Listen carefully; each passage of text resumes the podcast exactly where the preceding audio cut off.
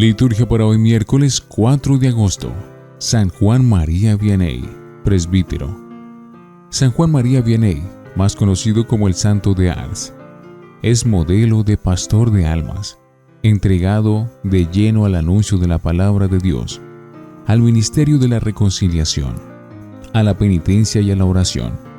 En ciertas horas se percibía en su rostro un amor que lo transformaba Aquel fuego procedía de la Eucaristía, que celebraba fervorosamente y adoraba con toda su fe. Murió el 4 de agosto del año 1859 y fue canonizado en 1925.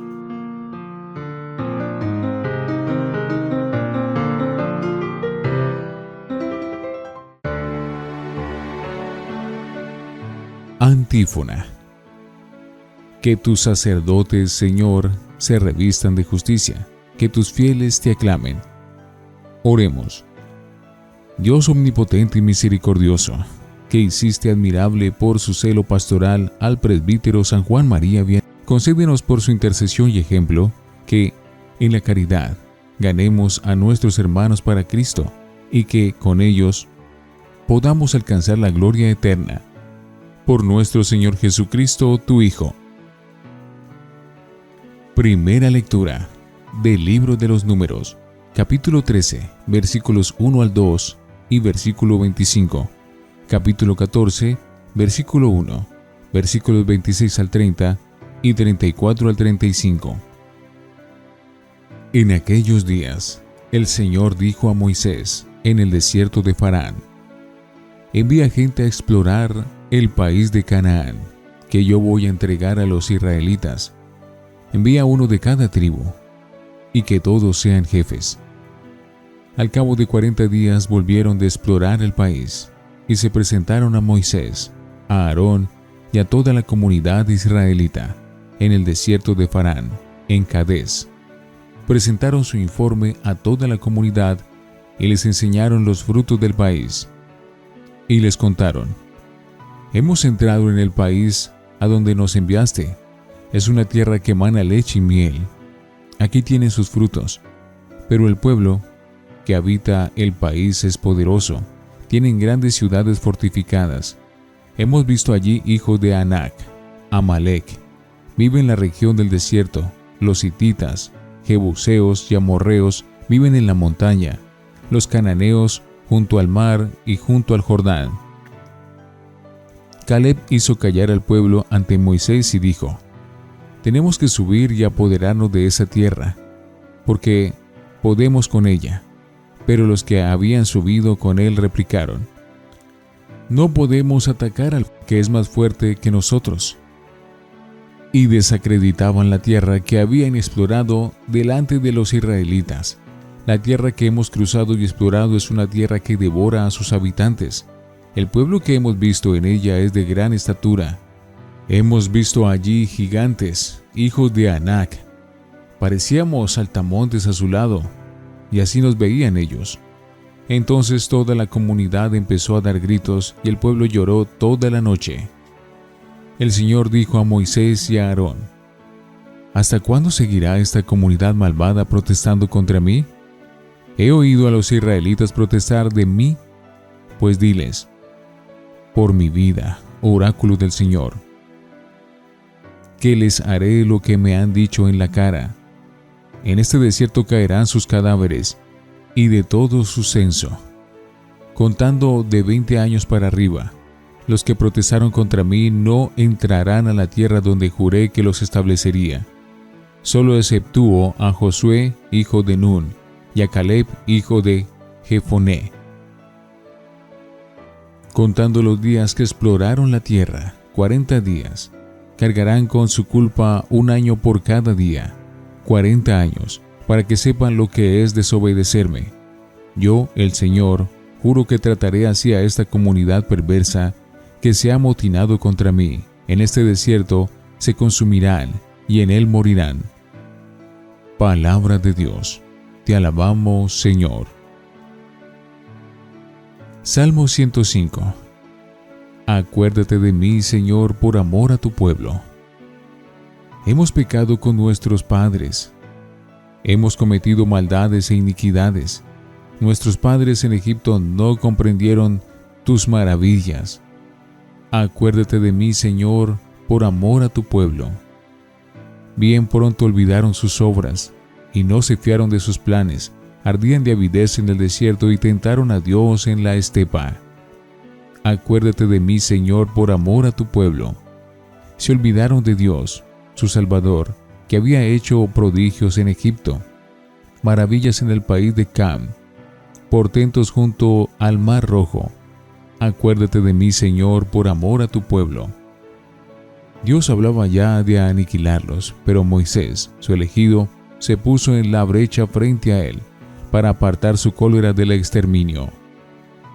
Acuérdate de mí, Señor, por amor a tu pueblo.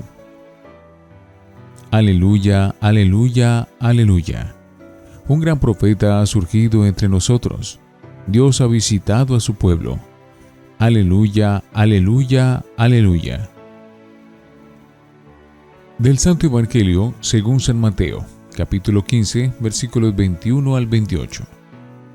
En aquel tiempo Jesús salió y se retiró al país de Tiro y Sidón. Entonces una mujer cananea, saliendo de uno de aquellos lugares, se puso a gritarle, Ten compasión de mí, Señor, hijo de David, mi hija tiene un demonio muy malo. Él no le respondió nada. Entonces los discípulos se le acercaron a decirle, Atiéndela, que viene detrás gritando. Él les contestó, solo me han enviado a las ovejas descarriadas de Israel. Ella los alcanzó y se postró ante él y le pidió, Señor, socórreme. Él le contestó, No está bien echar a los perros el pan de los hijos. Pero ella repuso, Tienes razón, Señor, pero también los perros se comen las migajas que caen de la mesa de los amos. Jesús le respondió, Mujer, Qué grande es tu fe, que se cumpla lo que deseas. En aquel momento quedó curada su hija. Palabra del Señor. Gloria a ti, Señor Jesús. Oremos. Contempla, Señor, las ofrendas que depositamos sobre tu altar en la conmemoración de San Juan María Vianney. Y así como por estos santos misterios le diste a él la gloria, concédenos a nosotros tu generoso perdón por Jesucristo nuestro Señor. Antífona. Dichoso el siervo a quien el Señor al llegar lo encuentre vigilante. Les aseguro que le confiará la administración de todos sus bienes. Oración después de la comunión. Que esta Eucaristía, Dios Todopoderoso, celebrada en la fiesta de San Juan María Vianney, fortifique y renueve nuestras fuerzas espirituales, para que conservemos íntegro el don de la fe y caminemos por la vía de la salvación que nos has mostrado, por Jesucristo nuestro Señor. Lección Divina. Oremos.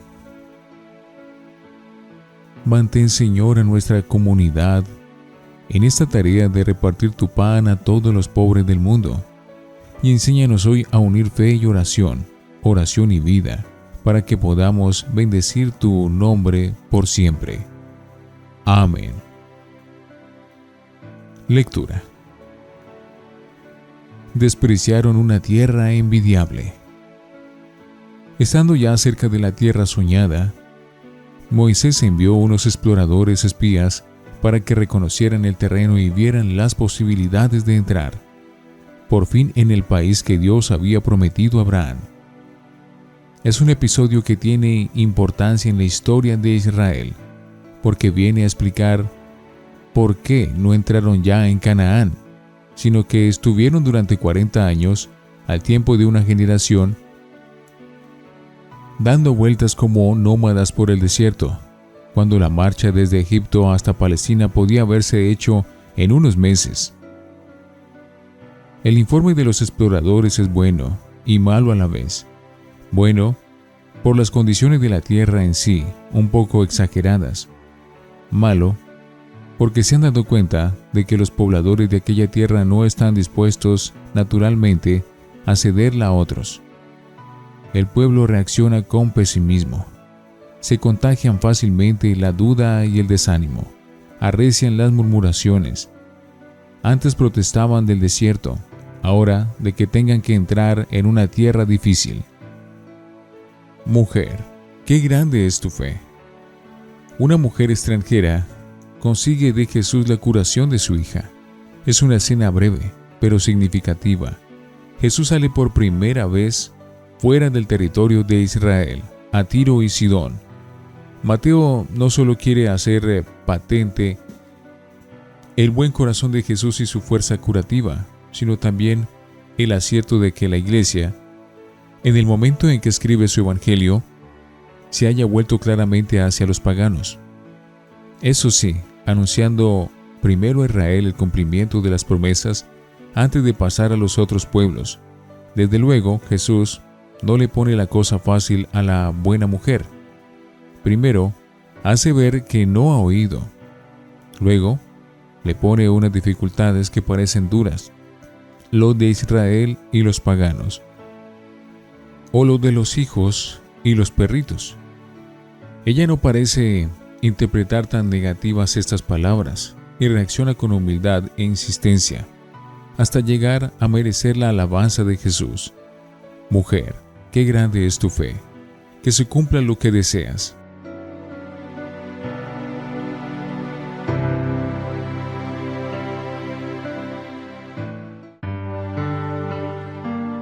Para meditar. Cuando reflexionamos sobre la situación del mundo de hoy, o leemos estadísticas sobre el estado de la juventud o de la iglesia, ¿no somos demasiado propensos al pesimismo? Pero no debería ser esa nuestra actitud definitiva, sino la de optar por la confianza. Confiar no significa cruzarse de brazos, esperando que Dios lo haga todo. Significa seguir trabajando con ilusión, seguro de que la gracia de Dios sigue actuando y realiza maravillas, que es Él quien rega y da eficacia y fruto a nuestro trabajo. Dios no cabe en ningún computador, Dios no sale en las estadísticas. Tendríamos que seguir escuchando a pesar de las apariencias en contra la palabra repetida de Dios. No tengan miedo, yo estoy con ustedes.